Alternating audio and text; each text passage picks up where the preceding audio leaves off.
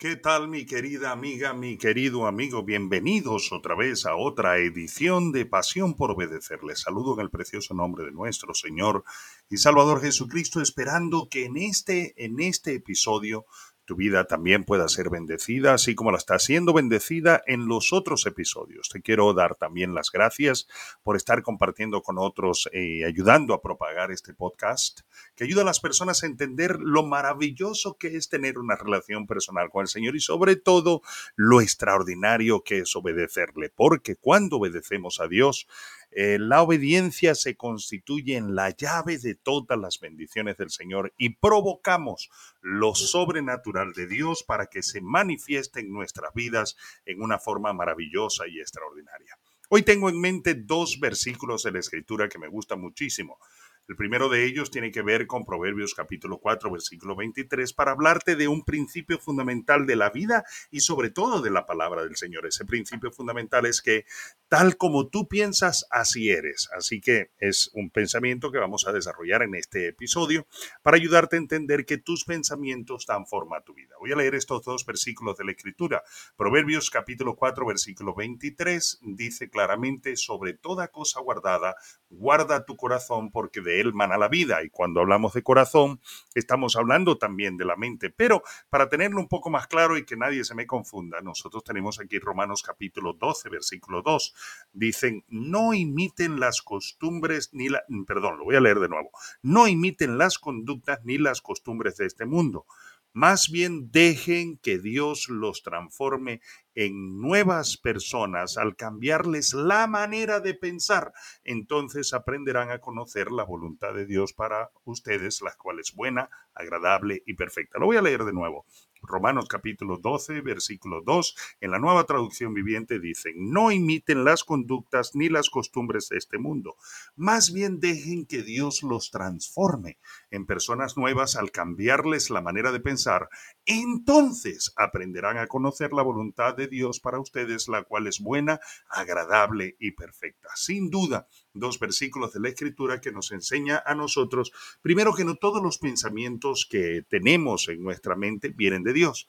Y la única manera como podemos discernir de dónde proceden esos pensamientos es a través, es filtrarlos a través de la luz de la palabra del Señor y a través del ministerio del Espíritu Santo en nuestras vidas, que nos ayuda a entender si lo que estamos pensando o los criterios que estamos teniendo realmente viene del Señor. Ahora, todos nosotros debemos llegar a la firme conclusión de que el contenido de nuestros pensamientos provoca patrones mentales. Cuando nosotros hablamos, por ejemplo, de fortalezas espirituales en la palabra del Señor, por ejemplo, en Segunda de Corintios, que habla de, que podemos llevar cautiva toda la vida, toda vida a la obediencia a Cristo y derribar toda fortaleza. En ese momento la palabra fortaleza tiene que ver con paradigmas, criterios mentales, verdades que se forman en la mente de una persona. Y nosotros tenemos que, que eh, darnos cuenta de que el contenido de nuestros pensamientos es los que forman esos, esos criterios eh, mentales y de alguna u otra forma generan un razonamiento que tiene mucha importancia para nuestra vida porque se cumple el principio, tal como pensamos, pues así actuamos. Así dice el versículo que hemos leído allí, sobre todas las cosas, cuida tu corazón porque este determina el rumbo de la vida. Proverbios 4:23, que en la otra versión dice, sobre toda cosa guardada, guarda tu corazón porque de él mana la vida. En la traducción viviente, lo leo de nuevo, dice, sobre todas las cosas, cuida tu corazón porque este determina el rumbo de tu vida. Todo esto señala mi amiga, mi amigo, que debemos ser muy cuidadosos con nuestros pensamientos y guardar diligentemente la forma como nosotros pensamos, porque la forma como nosotros pensamos genera esas creencias en que nos motivan a actuar. Un pensamiento hace que tú creas algo y de la manera como crees, actúas. Por eso es que eh, cuando nosotros hablamos de la fe en el Señor Jesucristo, decimos que la fe sin obras es muerta, porque si una persona cree algo, realmente va a tener la firme tendencia de actuar conforme a lo que cree. Por lo tanto, si una persona afirma que cree en el Señor Jesucristo, pero por ejemplo no lo obedece, no le cree, no actúa, no toma pasos de fe, pues simplemente está demostrando que no hay tal fe que él está afirmando que tiene, porque los pensamientos son los que que generan las creencias y cuando nosotros creemos en la palabra del Señor, entonces podemos tener sin duda alguna la certeza de que vamos a actuar conforme a esa palabra que nosotros eh, de alguna manera estamos determinadamente a creer.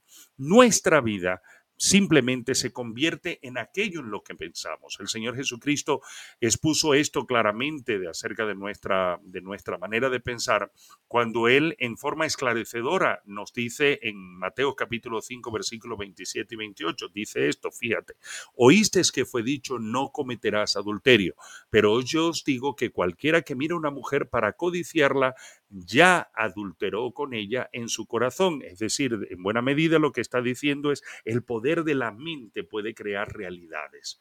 Tus pensamientos pueden hacer que tu vida sea gloriosa o relegarte a la marginalidad. Decir, si tú piensas en una forma excelente y sobre todo si piensas conforme a la voluntad del Señor, vivirás, lo que siempre digo, una vida extraordinaria. Y recuerda que siempre lo digo, no es exageración, porque más bien me quedo, me quedo corto. Pero si tú piensas limitadamente, si tú tienes problemas de autoestima, cosas que se pueden solucionar teniendo una relación personal con el Señor, pues evidentemente tú te vas a relegar tú mismo a la marginalidad y estarás limitado en lo que Dios puede hacer a través de ti, simple y llanamente no por la circunstancia, sino porque tu pensamiento te bloquea. Pero si tú permites que la palabra de Dios domine tu mente, ella creará los pensamientos correctos en ti y hará que desarrolles una mentalidad excelente y sobre todo una mentalidad de victoria. Te lo repito, con ella sola, solamente pensarás en términos de victoria, de éxito, de poder, de, que puedes superar cualquier situación, de posibilidades, de oportunidades, las podrás reconocer y en buena medida ellas se aparecerán en tu vida y podrás actuar victoriosamente en medio de todas las cosas. Romanos capítulo 12, lo vuelvo a leer en la nueva traducción viviente, lo voy a, lo voy a leer en la 1960 para que podamos ver la diferencia entre las dos traducciones. Dice, no os conforméis a este siglo, sino transformaos por medio de la renovación de vuestro entendimiento Así que eso es lo que dice la 1960, pero mira cómo lo dice la nueva traducción viviente. No imiten las conductas ni las costumbres de este mundo, más bien dejen que Dios los transforme en nuevas personas al cambiarles la manera de pensar entonces aprenderán a conocer la voluntad de Dios para ustedes, la cual es buena, es agradable y es perfecta. Esa es la invitación que yo te hago hoy, que tú permitas que el Señor te cambie en tu manera de pensar. Y la razón es bastante lógica. ¿Sabes por qué? Porque cuando tus pensamientos son coherentes con la palabra de Dios, tu vida tu existencia será el reflejo de su gloria, pues la gloria está en la palabra. Así pues, mi querido amiga, mi querido amigo, disciplínate en la lectura de la palabra. Por ejemplo, si tú no estás acostumbrado a leer las escrituras, yo te animo a algo. Primero, puedes comprar una Biblia en una librería eh, cristiana, eh, donde estén las traducciones correctas, puedes comprar una Biblia de papel, pero si quieres puedes descargar, por ejemplo, la versión YouVersion. YouVersion es una versión que está, una aplicación, eh, la buscas como Biblia, te aparece YouVersion, esa, esa versión allí te va a traer cientos de, posibilidades, de maneras de leer la palabra del Señor, no solamente con, con, los libros de la Biblia, sino con planes de lectura que te van a guiar por una serie de temáticas que van a edificar tu vida.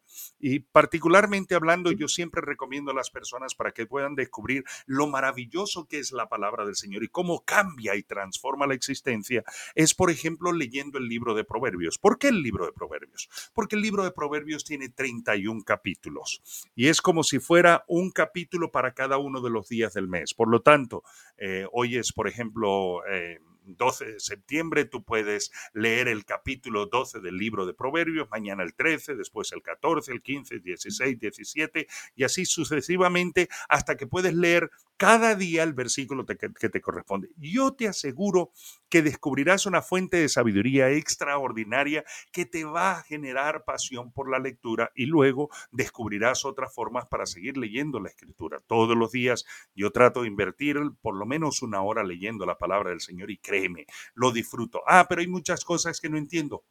Bienvenido al equipo. Yo también tengo muchísimas cosas que yo no entiendo, pero quiero decirte que la disciplina de leer la palabra del Señor hace que tu mente a su vez se discipline para que albergue solo los pensamientos que te llevarán de victoria en victoria, de poder en poder, de gloria en gloria, siempre viviendo a la manera como Dios quiere que vivamos. Repite conmigo esta oración. Querido Padre, yo me ocupo conscientemente de los pensamientos correctos y medito solo en aquello que es verdadero, honesto, justo, puro y amable y de buen nombre por ello yo doy cumplimiento a tus planes para mi vida. Hago prosperar mi camino como tu palabra lo promete y disfruto una vida completa en victoria en medio de cualquier circunstancia en el nombre de Jesús. Yo te bendigo en este precioso día. Declaro que si estás enfermo, sanas en el nombre de Jesús, porque la palabra del Señor lo dice. En el nombre de Jesús, si tienes problemas en casa, en casa yo declaro que la paz de Dios sobrepasa, que sobrepasa todo entendimiento,